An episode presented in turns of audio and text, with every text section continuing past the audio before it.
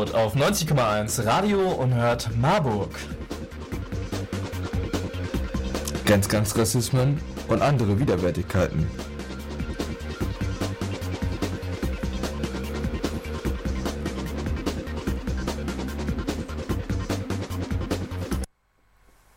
Hallo Tobi, hallo Zuhörerin, schafft. Hallo alle. Hallo, Hallo Felix. zu einer neuen Sendung Abendrot auf 90,1 Radio Unerhört Marburg. Mit dem großartigen Thema, oder nicht so großartigen Thema, Grenzgangsrassisten und andere Widerwärtigkeiten in Biedenkopf. Wir waren für euch unterwegs, unter anderem in Biedenkopf und haben uns ein wenig umgehört, was es denn eigentlich mit dem Grenzgang nächstes Jahr, 2012 ist der, äh, im Herbst, auf sich hat und vor allem, wie das abläuft, was da passiert und was die Figur des Mohren auf sich hat. Zu dem Begriff des Mohren haben wir einen kleinen Text vorbereitet, äh, den kann Felix eben kurz vorlesen, weil dieser Begriff ist nicht ganz unproblematisch, beziehungsweise man sollte ihn gar nicht verwenden. Ja, in der folgenden Sendung haben wir es auch immer wieder mit rassistischer Sprechweise ähm, von anderen und eigentlich auch von uns zu tun, weil ähm, wir werden diese Sprache als solche adressieren und auch zitieren. Dabei wollen wir uns in keiner Stelle affirmierend auf diese, Stra äh, Stra äh, auf diese Sprache einlassen. Ähm, wir wollen eigentlich nicht reproduzieren, was dort an Rassismen gesprochen wird. Ähm, die Dorfbewohner von Biedenkopf haben mit dem sogenannten Moor eine solche rassistische sprachliche Figur geschaffen. Der Moor ist eine Kunstfigur, die wohl dem entspricht, wie die Biedenköpferinnen sich People of Color vorstellen. Die Figur steht für Fremdes und Gefährliches, welches durchs Ritual gebändigt werden kann. Wenn wir über den Grenzgang sprechen, benutzen wir also das Wort Moor, um seine rassistische Konnotation wissend, um die sprachliche Figur zu benennen. People of Color dürfen nicht ungestraft Mohren genannt werden. Und andere Menschen auch nicht. Zum Moor. Zu Biedenkopf. Genau, bevor wir uns äh, genauer mit dem Grenzgang in Biedenkopf ähm, beschäftigen, stellen wir natürlich erstmal die Frage, Biedenkopf? Was ist Biedenkopf? Biedenkopf ist eine Stadt im Landkreis Marburg-Biedenkopf. Selten mag sich vielleicht jemanden gefragt haben, woher eigentlich der Beiname im Kreisnamen stammt, denn dieser ist ja, wie wir alle wissen, Marburg-Biedenkopf oder auch nicht wissen. Biedenkopf und Marburg wurden als Kreisregionen mal zusammengelegt und Biedenkopf als Region und Stadt gehört seitdem irgendwie dazu. Jedenfalls formal juristisch als auch was den Kreis angeht. Ähm, in Biedenkopf gibt es ähnlich wie in Marburg eine Burg bzw. Schlossanlage. Männergesellschaften bzw. nicht studentische Burschenschaften sind das dort und ebenso wie in Marburg mindestens ein Kriegsdenkmal auf dem Marktplatz. Ähm, dieses hat unter anderem schlappe 12.142 Mark damals gekostet. Nur dazu. Biedenkopf ist von Marburg aus ungefähr eine halbe Stunde mit dem Auto, ungefähr immer geradeaus entfernt. Und mit der Bummelbahn ist Mensch auch ungefähr genauso schnell dort angekommen. In Biedenkopf werden zu Hause die nötigen Zutaten für den Brott vorbereitet, während Männer oder Burschen in den Wald gehen, um das nötige Holz zu schlagen. Brott ist hier ähm, das Holz, was man braucht, um Kartoffel zu braten. Das ist nämlich unter anderem auch ein Brauch in Biedenkopf, der immer wieder aufgeführt wird. Auch dieser ist direkt schon zum Anfang geschlechtergetrennt, denn in Biedenkopf wird den Burschen beigebracht, dass sich zu einem richtigen Brott nur die heimische Buche eignet. Männer und Burschen treffen sich also im Wald, hacken Holz. Zu Hause Wer das macht, wird hier nicht genauer benannt in dem Buch, was wir vorliegen haben. Alles, was wir nämlich heute erzählen, äh, denken wir uns unter anderem nicht aus, sondern haben es, eh, wie gesagt, als O-Töne aufgenommen, sondern ähm, genau, als O-Töne aufgenommen oder auch aus dem Buch, das wir da haben. Ich schlage eben kurz live den Titel auf. Geschichten und Geschichte unserer Stadt. Band 2 Stadt Biedenkopf. Herausgegeben von eben der Stadt Biedenkopf. Genau, herausgegeben eben von der Stadt Biedenkopf, also quasi offizielle Stelle vom Tourismusbüro. Ähm, ja, da treffen sich eben Männer im Wald und hacken Holz und trinken Bier und essen Wurst. Und zu Hause ist da, wie gesagt, irgendwer nicht näher benannt, aber wenn die Burschen in den Wald gehen, also Männer in den Wald gehen, ist anscheinend hier die Aufgabe der Frauen zu Hause zu bleiben und die Zutaten zum, schon mal zu bereitbestellen. So viel schon mal zu einem Brauch in Biedenkopf. Ja, ansonsten. Ein weiterer Brauch im Biedenkopf ist äh, die SPD. Genau, ansonsten hat Felix noch für uns ein SPD paar hat die, Fakten. Hat, äh, stellt den Bürgermeisterkandidaten, äh, stellt den Bürgermeister äh, mit der unabhängigen bürgerlichen Liste zusammen und ist aber relativ gleich auf mit der CDU.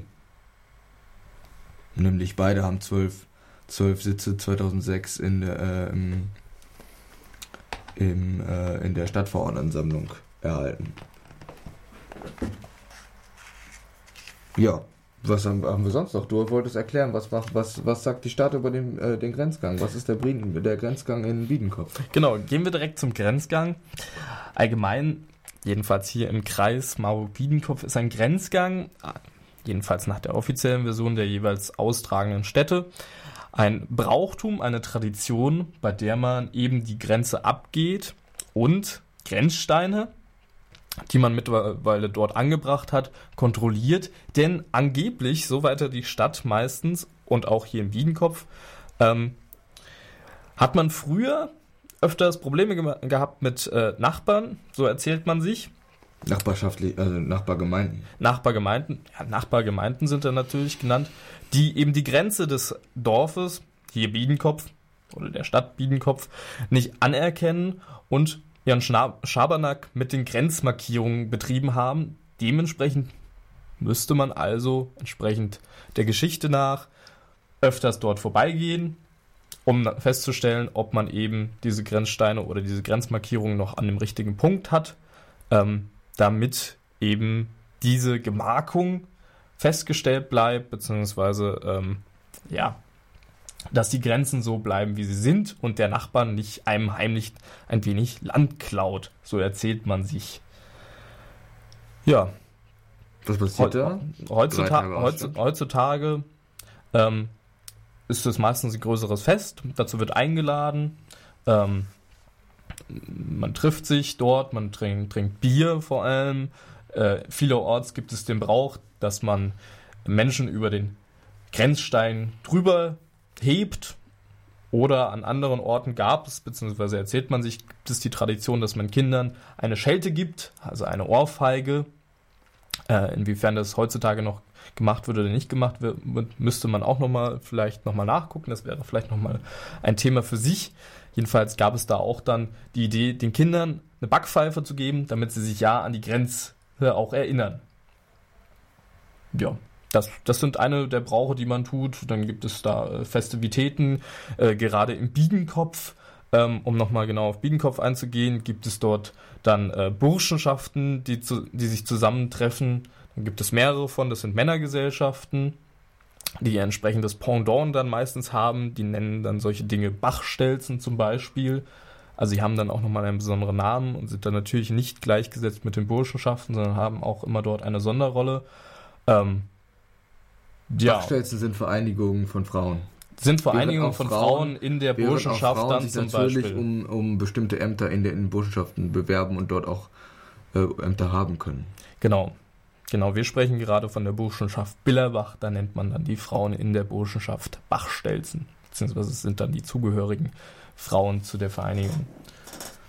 Ja, ansonsten würden wir, glaube ich, jetzt auch noch zu Felix Teil kommen. Warum macht man Grenzgänge? Also. Ja, du, ja. Ähm, naja, das beim, beim, beim Grenzgang und bei allem Folgenden handelt es sich um einen Brauch und ein Brauch. So haben wir sehr schnell festgestellt beim Ortsbesuch in Biedenkopf. Das ist etwas, ähm, bei dem will man, dass es eigentlich schon immer so war. Man möchte, ähm, man möchte eine zweite Natur erschaffen. Man möchte etwas haben, was ja was ewig wert, was schon da war, als es noch keine Geschichtsschreibung gab, wenn man so möchte. Man möchte etwas, ähm, ja, außerhalb der aktuellen Gemeinschaft stehendes, was die aktuelle Gemeinschaft ähm, ja, fundiert. Ähm, die, der, der, der Grenzgang stammt, ist eine aus dem 19. Jahrhundert stammende Tradition, ähm, namentlich von, 19, von 1886. Ähm, dort wurde es zum ersten Mal ausgeführt und ähm, das ist aber den wenigsten Leuten klar, hat man auch den Eindruck vor Ort. Na klar, also die, der, der, das, ähm, das offizielle Buch, die, die Stadtgeschichte berichtet davon, 1886, erster Termin, und das wird einem auch gesagt. Aber die, die, die genaue Zahl spielt keine große Rolle, sondern ähm, wird quasi, wird nur als erste institutionalisierte Feier dieses Grenzganges ähm, ja, stilisiert. Ähm, und gemeint, äh, gemeint ist, dass, dass es auch schon vorher immer notwendig war, das zu tun und nur jetzt äh, eine Institution daraus geschafft, äh, geschaffen wurde. So steht in, dem, in der offiziellen Geschichtsschreibung eben, der Grenzgang ist eine Sitte, die im Mittelalter, wann auch immer das gewesen sein mag, jedenfalls nicht bis 1886, die Mittelalter in einer oder der anderen Form von vielen deutschen Gemeinwesen geübt wurde. Die Streitigkeiten der Städte und freien Bauernschaften um Grenze und Gemarkung machten eine häufige Auffrischung der augenfälligen Grenzen besonders in den Zeiten mangelhafter staatlicher Gewalt oder gesetzlicher Einheitlichkeiten zum dringenden Bedürfnis. Das 19. Jahrhundert ist auch die Geburtsstunde der deutschen Nation. Das 1755 wiederentdeckte Nibelungenlied und der Mythos von Hermann dem Cherusker, also ähm, Arminius, der gegen Varus gekämpft hat, geben das nötige Hintergrundrauschen. Die deutschen Kolonien und die Reichsgründung sowie der gewonnene Krieg gegen Frankreich geben den nötigen wirtschaftlichen und geostrategischen Halt. Im Rheinland kämpfen Anfang des Jahrhunderts Deutschnationale gegen die fortschrittliche französische Gesetzgebung, die deutsche Nationalbewegung verübt Pogrome an Jüdinnen und Juden, verspätet setzt die industrielle Revolution auch in den Fürstentümern und Königreichen des ehemaligen Heiligen Römischen Reiches deutscher Nation ein. Und nun gibt es irgendwann 1871 die Reichsgründung und nun gibt es nicht mehr die Wirren, die man dort vermutet. Man hat das Gefühl, man ist endlich ein, ein, ein deutsches ein, ein deutsches Ganzes, was man sich 1848 äh, äh, erhofft hat, auch in, den, in der Urburschenschaft, dass es endlich war. Man ist wieder wer, man hat Kolonien, man, äh, man kann den, um den Platz an der, äh, an der Sonne streiten und äh, als, als ein, ein einiges Volk ähm, gekoppelt an, an, das, an das Deutsche Reich, äh, ja, kann man genesen.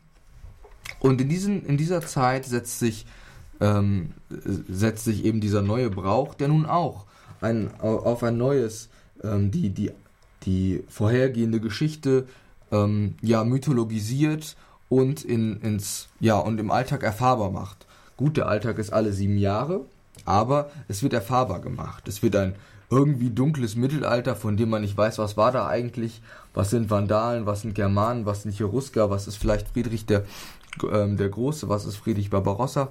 So genau weiß das nun niemand, aber in dem einen Fest wird die eigene Vergangenheit, denn es ist die, eigene, auch das waren schon Deutsche letztlich, die Germanen, wie auch Friedrich Barbarossa, ob Kaiser auf Sizilien lebten oder sonst wo, völlig egal. Das ist die deutsche, die eigene Abstammung. Ähm, nun wird das Fest initiiert. Als, und so möchte man es wissen, natürliche Verlängerung der eigenen Geschichte. Und so wird auch ähm, quasi symbolisch eine, eine koloniale Beute mitgebracht. Der Moor. Das wilde Tier, der Mensch, der doch keiner ist.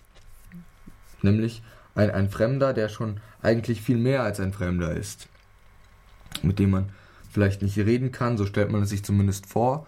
Und dieser wird nun durchs Dorf getrieben. Er führt den, äh, den Zug zu den Grenzgängen zumindest laut offizieller Geschichtsschreibung, ungefähr genauso an, wie der Fuchs die Fuchsjagd anführt. An den, äh, an den Abzweigungen stehen Menschen mit Peitschen, die den Zug, der in die Wälder zu den Grenzgängen führt, also mit Peitschen auf dem, auf dem richtigen Weg treiben wollen. Zuerst treiben sie den Moor, denn er ist vorne. Er wird, ja, er führt den Zug an, wie eben der Fuchs die Fuchsjagd. Der Moor, das ist eigentlich eine respektable Person, die er sich leisten kann, ähm, ja, einen Ehrverlust zu erleiden, sich schwarz anzumalen, nicht mehr der hegemonialen weißen Rasse anzugehören, ähm, nun nur im Spaß für einen Tag beziehungsweise drei ähm, das koloniale Gewand abzulegen, ein anderer zu werden. Er soll das Nachbar, äh, das Nachbardorf, die Nachbardörfer erschrecken. Er kann auch Menschen mit seiner Hautfarbe beschmutzen, kann ähm, kann durch Küsse auf die Frauen ähm, ja hm, ja erotische Fantasien äh, heraufbeschwören, wird wird sie wird sie aber immer ja brandmarken beziehungsweise wird wird sein äh, seine Schminke auf ihren auf ihren Wangen hinterlassen. Das Ganze begleitet von ja, Burschenschaften, die wie eh und je bierselig sind, die schreien, die brüllen, ähm, die niedermachen, wen sie niedermachen können. Und zuallererst mit Sicherheit Menschen, äh, People of Color, die sie denn da äh, ja nachmachen wollen. Wir waren, wie gesagt, beim Ortstermin vor Ort und haben uns einige ähm, Menschen, die dort auf der Straße unterwegs waren, geschnappt und haben sie gefragt, was sie vom Grenzgang halten. Einige Schlaglichter. Grenzgang, was, was heißt das denn eigentlich? Also was macht man da? Man schreitet die Grenzen von der Gemarkung Biedenkopf ab. Und das ist alle sieben Jahre. Ähm, Gibt es da bestimmte Formen? Wird man da über den Grenzgang, also über den Grenzstein gehievt? Oder gibt es da bestimmte äh, Festivitäten? Wie läuft das ab? Ja, es gibt Festivitäten. Das ist fast eine Woche Ausstand hier in Biedenkopf. Jo, äh, ist alles auf dem Bein und viele kommen auch von außerhalb, sogar von Amerika. Ich habe selbst Verwandtschaft von Amerika, die finden sich dann zum Grenzgang hier ein. Welche Rolle spielen denn die sogenannten Wettläufer dabei? Von denen habe ich gehört. Die haben so Peitschen mit. Ja, die haben die Aufgabe, die Leute, die von dem offiziellen Weg abgehen, die die Abkürzung nehmen wollen, die werden dann wieder quasi eingefangen und symbolisch mit der Peitsche zurückgeholt. Genau, und dann gibt es ja dann auch noch eine Person, die schwarz angemalt wird, das ist richtig. Ja, das ist der Moor. Der, der führt den Grenzgang an. Und der darf auch den Weg verlassen oder wird er auch von den Peitschen, äh, also von den Nee, der Wettläufern? hat ja den Weg, der, der, der ist ja der Vorläufer, der hat den Weg nicht zu verlassen, der läuft ja vorne weg. Alle drei Tage, wo die Grenzen abgelaufen werden, der läuft vorne weg. Ja, und ähm, genau, und äh, es sind alle auf den Beinen, der, der Maul läuft vorne weg. Ja. Und ähm, woher kommt das? Warum macht man das hier? Was für eine Tradition ist das? Wissen Sie das? Ja, ähm, das ist schon ein paar hundert Jahre alt, die Tradition. Es ist aufgrund dessen, ähm, das gibt es auch in anderen Gemeinden, ne? Buchenau, Statzhausen, Wetter auch. Ja, früher hat man gern die Grenzsteine verrückt und aufgrund dessen wurden die, ich glaube sogar früher jedes Jahr, also ein paar hundert Jahre zurück, jedes Jahr abgelaufen und dann als Tradition, wo man sich dann halt einig war und hat das respektiert, die Grenzsteine dort zu lassen, wo sie äh, waren, dann hat sich das als Tradition alle sieben Jahre dann fortgesetzt. Der Schwarze, was hat er äh, mit den Grenzsteinen gemacht? Der Schwarze? Der Moor. Ja, ich, was der, ich denke einfach, der hat, äh, das soll Furcht einflößen den anderen Leuten oder den, den anderen Gemeindenmitgliedern, denke ich mal. Äh, und warum ist der furchteinflößend? Ja, damit der Grenzstein dort bleibt oder die Grenzsteine dort bleiben, wo sie äh, zu sein haben. Auf der Gemarkung dann halt von Bienen. Ich meine, was ist das, was ihn furchteinflößend macht? Hat er, hat er, hat er irgendwie eine Waffe dabei oder Säbel, natürlich, den, der schwingt den Säbel. Der schwingt den Säbel. spielt da die Farbe, die er au- aufgemalt bekommt, auch eine Rolle? Ich denke auch, weil früher haben ja auch Kinder die Angst äh, äh, gemacht bekommen, pass auf, sonst kommt der schwarze Mann. Und wieder da. Fällt uns nichts mehr zu ein. Naja, in dem Interview lassen sich ja jetzt ein paar Punkte schon finden, die wir gerade schon angesprochen haben. Und die Hautfarbe ist ein markanter Punkt, wom- womit Angst gemacht werden soll. Der Säbel, eine, eine mittelalterliche bzw. archaische Waffe, wird aufgeführt. Ja, und ein paar hundert Jahre haben wir schon gehört. Genau. Man weiß gar nicht mehr so lange, wie lange das war. Genau, es ist Tradition, man weiß gar nicht, warum man das macht. Ähm, und ähm, immer die Begrifflichkeit des Moor ist, ist völlig in Ordnung, wird nicht kritisiert, wird, wird nicht hinterfragt, ist Auch das Einzige, was einem einfällt. allgegenwärtig vorhanden in dieser Grenzgangsbegehung, beziehungsweise in dem Bild der, des Grenzgangs. Musik.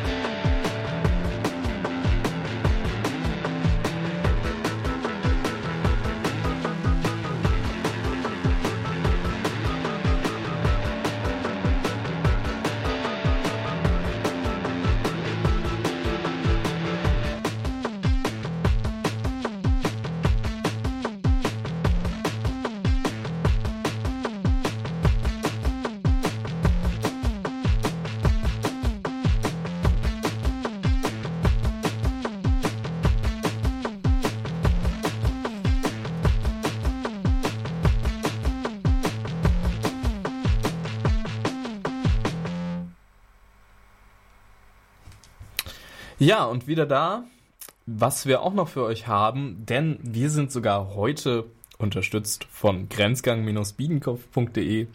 Nicht offiziell, aber unterstützt in dem Sinne, dass ihr euch auch Bilder angucken könnt zu dem, was wir gerade erzählen. Und zwar, wie auf, wie gerade gesagt, Grenzgang-Biedenkopf findet ihr eine Fotogalerie, wo man sich die äh, Bilder vom letzten Grenzgang angucken könnt.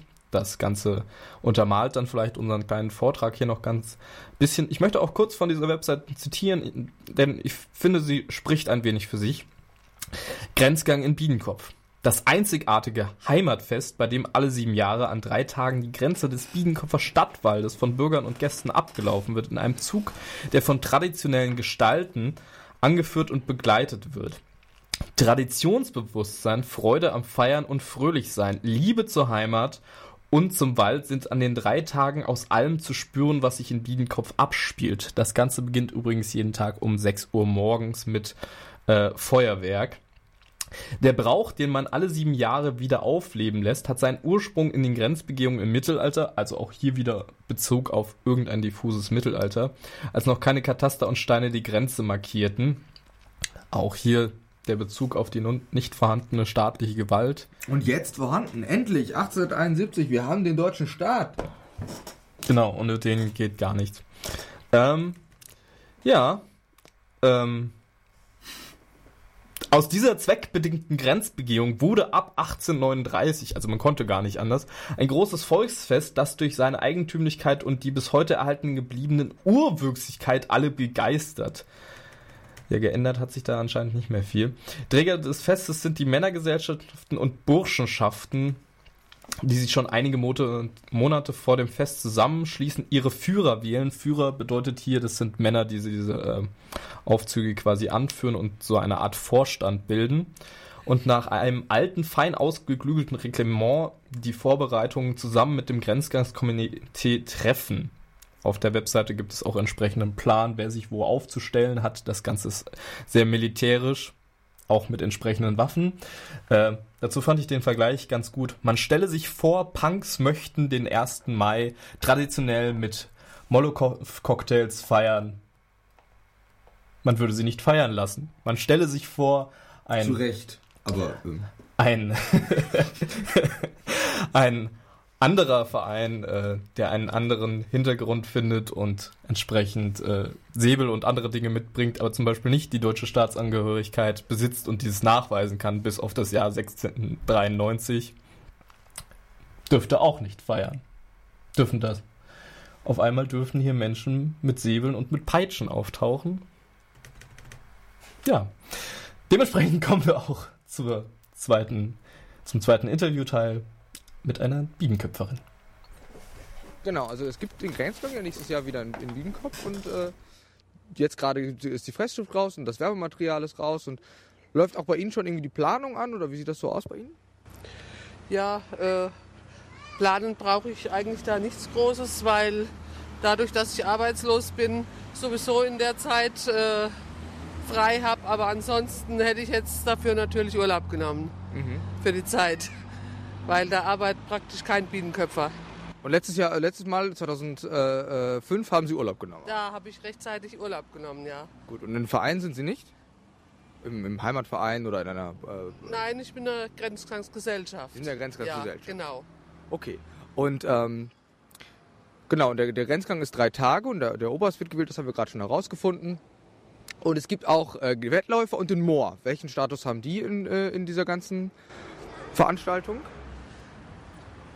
Der Moor und die Wettläufer, die äh, gehen als erstes also quasi die Grenze ab. Ja? Was haben die für eine Bewandtnis genau? Ja. Ähm, früher war es wohl so, dass der Wettläufer, äh, der, dass der Moor, dadurch, dass er ja dunkelhäutig war, ähm, andere ja, andere Leute vertreiben sollte, die jetzt unberechtigterweise über die Grenze kamen, durch sein Aussehen halt. Ne? Und die Wettläufer, die, die assistierten ihm quasi. Und so ist der Ursprung, glaube ich. Okay, aber der Moor, der, der ist, also der ist kein schwarzer, sondern der ist angemalt. Der ist angemalt, ja. Der ist angemalt. Der wird, der wird jeden Morgen, äh, gibt es da wohl extra Creme, wird er zwei, dreimal am Tag angemalt, weil er küsst er dann immer die Frauen, dann geht das wieder ein bisschen ab und somit muss er immer wieder neu angemalt werden.